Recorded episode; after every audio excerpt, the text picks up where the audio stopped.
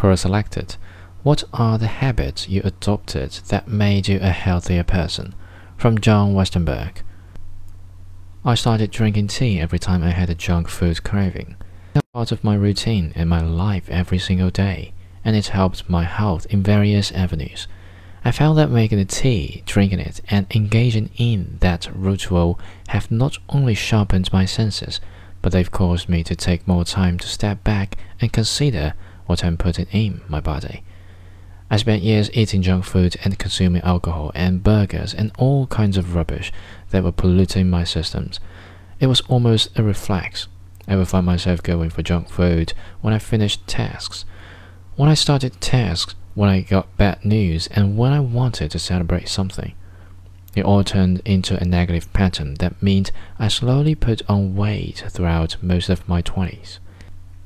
Getting into the habit of pausing and making a cup of tea as an answer to my cravings was an incredible shift for me. It makes me more mindful of those cravings, as well as less likely to follow through with them. It calms me.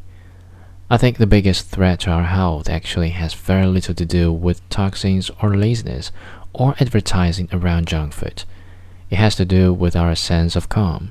When we don't have that calm, we're less in control of our urges and more inclined to waste ourselves on junk. This goes beyond food. Junk content, junk entertainment, and junk relationships are all habits of an uncalm mind.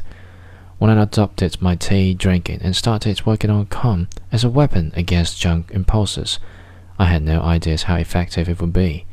Today I am more at peace than ever before and my weight is the lowest it's been since I was 21st.